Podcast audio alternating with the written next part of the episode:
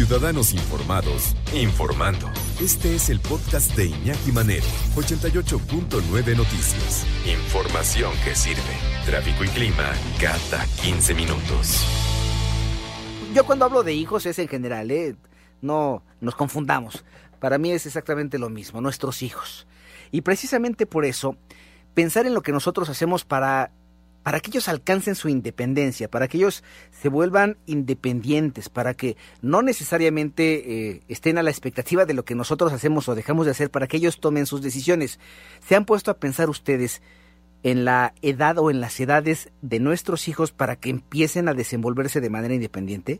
Para mí es un tema fundamental. Y precisamente por eso agradezco que en este momento nos tome la llamada a Lisbeth Borja González. Ella es guía parental y especialista certificada en el tema de padres efectivos. Eh, Lisbeth, ¿cómo te va? Qué gusto que estés con nosotros.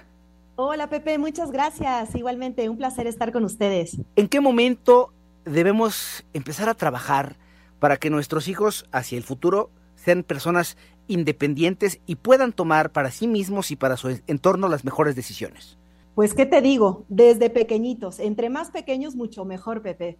Es súper importante que desde chiquitos les, les brindemos a nuestros hijos justo esto, estas herramientas, empoderarlos, ¿no? Porque de pronto eh, les queremos resolver muchas cosas y es importante que desde pequeños ellos puedan eh, aprender a desenvolverse, a tener esta independencia, esta autonomía, ¿no? Porque eh, quizás por cuidarlos, por protegerlos, esta sobreprotección a veces nos ha impedido que nuestros chicos puedan desarrollarse y desenvolverse adecuadamente, ¿no? Y bueno, eh, me gustaría compartir como brevemente eh, a qué me refiero con esta independencia, ¿no? La independencia obviamente va a permitir que los niños pues puedan lograr crear cosas por ellos mismos, ¿no? Y también saber fracasar y a superarlo, porque a veces también les pasa, seguro eh, mucha la gente de, de tu auditorio me va a, dar la razón, que de pronto los niños se frustran constantemente porque no le no logran eh, resolver la situación adecuadamente o como se espera.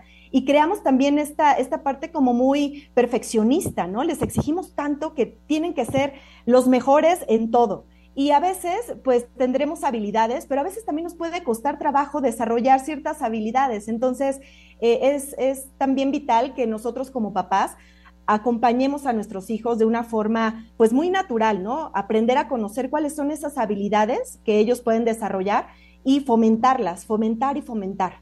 Lisbeth, ¿cómo podemos empoderarlos? Nosotros, ¿cómo les ayudamos a nuestros hijos?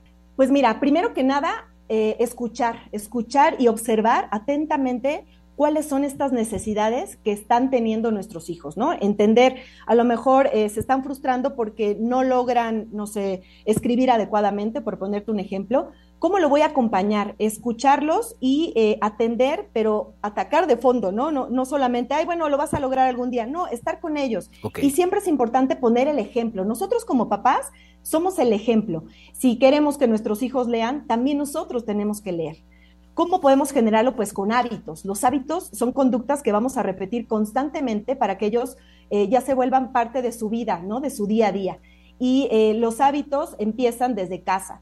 Eh, a veces también, evidentemente, en, la escuela son quienes nos forman, quienes nos acompañan también, pero es vital que desde casita podamos fomentar estos buenos hábitos en ellos, como dormirse a buena hora, eh, tender la cama, o sea, también con esto te quería comentar, ¿no? Eh, hay también muchas actividades que pueden realizar los niños dependiendo de la edad, pero cosas tan básicas como eso, ¿no? Hacer su cama, lavar su plato, eh, no sé, doblar la ropa, aprender a separarla, regar el jardín, no sé, tender la cama, muchas cosas, ¿no? Entonces, de acuerdo a la edad que sea propicia, eh, es importante que aunque tengamos eh, personal de servicio que nos acompañe para, hacer estas labores, también los niños tengan una responsabilidad dentro de casa. Es súper importante. y que se vayan volviendo sus obligaciones, porque si los niños o las niñas no tienen obligaciones y no se sienten obligados a participar de esas actividades, pues entonces lo que estamos formando es al pimpipe y a la pimpipesa súper consentidos, que después va a ser una bronca, porque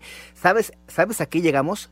A ver esos berrinches y esos berrinches en los que nosotros actuamos y ellos nos toman la medida. Quiero preguntarte, Lisbeth, aprovechando tu presencia, ¿cómo, ¿cómo podemos nosotros mismos darnos cuenta que estamos cayendo en la sobreprotección?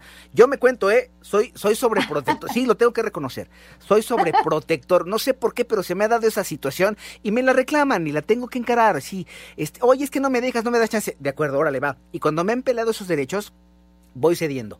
Pero de repente no es lo mismo estar con una chava de 21 que con una de 18 o que con un niño de 4 años, ¿no? Entonces, ¿cómo me doy cuenta que estoy cayendo en esa sobreprotección? Pues yo creo que lo primordial es que no podamos ver eh, cómo nos convertimos en papás helicóptero. Eh, te voy a hacer como e, esta descripción tal cual. El papá helicóptero es el que está rodeando, ¿no? Ya sabes, sobrevolando al hijo. ¿Qué estás haciendo? ¿Cómo vas? ¿Ya terminaste? ¿Lo estás haciendo mal? O sea, que estás ahí controlando, controlando. El secreto es eso, bajarle un poco a nuestro control. Sí, sin duda, nosotros como papás necesitamos formar a nuestros hijos y somos el guía, ¿no? Quien los van a estar acompañando. Pero también a veces caemos en sobreprotegerlos al querer controlar toda la situación tienes que vestirte de tal manera, tienes que eh, comer esto, tienes que hacer, o sea, sí, cuidarlos, evidentemente, eh, sobre todo su, salud, su bienestar, pero también no caer en este control en donde los llegamos a asfixiar, Pepe. Qué importante es esto, qué importante es eh, ponernos en manos de expertos en distintos temas, y a mí este tema me parece fundamental. El trabajo que hacemos o que dejamos de hacer nosotros como padres de familia, ¿para qué? Para lograr ese objetivo, que me parece todos tendríamos que considerar a largo plazo, que es que nuestros hijos sean personas independientes, que se puedan valer por sí mismas y que tomen las mejores decisiones para ellos y para su entorno. Y precisamente por eso agradecer la entrevista y la plática que tenemos en este momento con Lisbeth Borja. Nos platicabas y yo me quedé atorado en este tema porque pues, me cuento, ¿no? Lo reconozco. Papás, mamás, helicópteros que estamos y duro y dale y, oye y esto y, y cómo estás y ya te salió. Y estamos todo el tiempo sobre los chavos o sobre las chavas llega un momento en que ellos también se cansan, Lisbeth.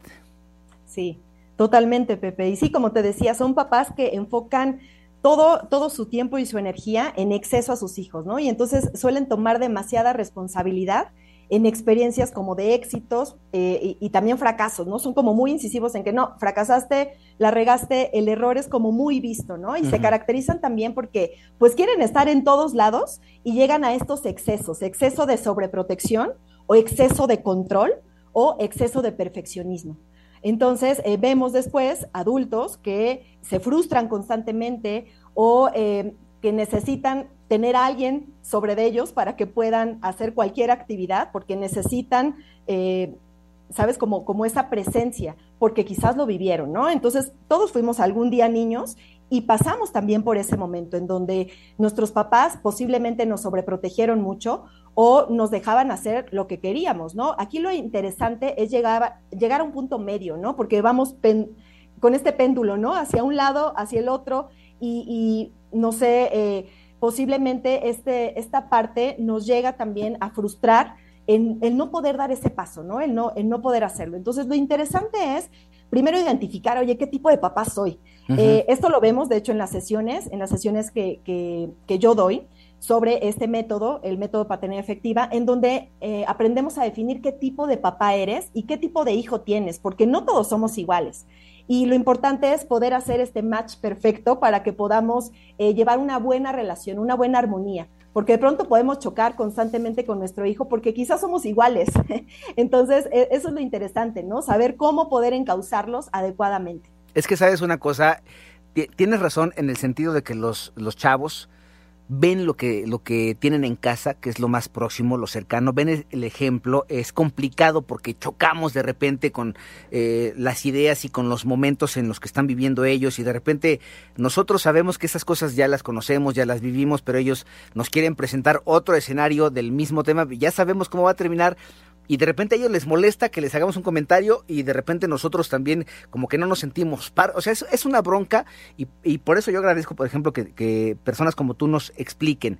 Qué puede pasar si nosotros eh, somos incisivos y estamos encima de los chavos de verdad vamos a lograr que sean independientes o lo que vamos a lograr es que no nos quieran ver pero ni para saludarnos Sí, completamente. Pues es este, esta lucha de poder, ¿no? Constantemente. A ver quién puede más, ¿no? Yo porque soy tu padre. No, pero yo soy tu hijo y tienes que hacer lo que yo diga, ¿sabes? Entonces, lo importante es eso, descubrir cómo te vives y qué te gustaría también recibir de, tu papá. Si te puedes poner, digamos, ponte en, los zapatos del otro. ¿A ti qué te gustaría recibir de tu papá o de tu mamá?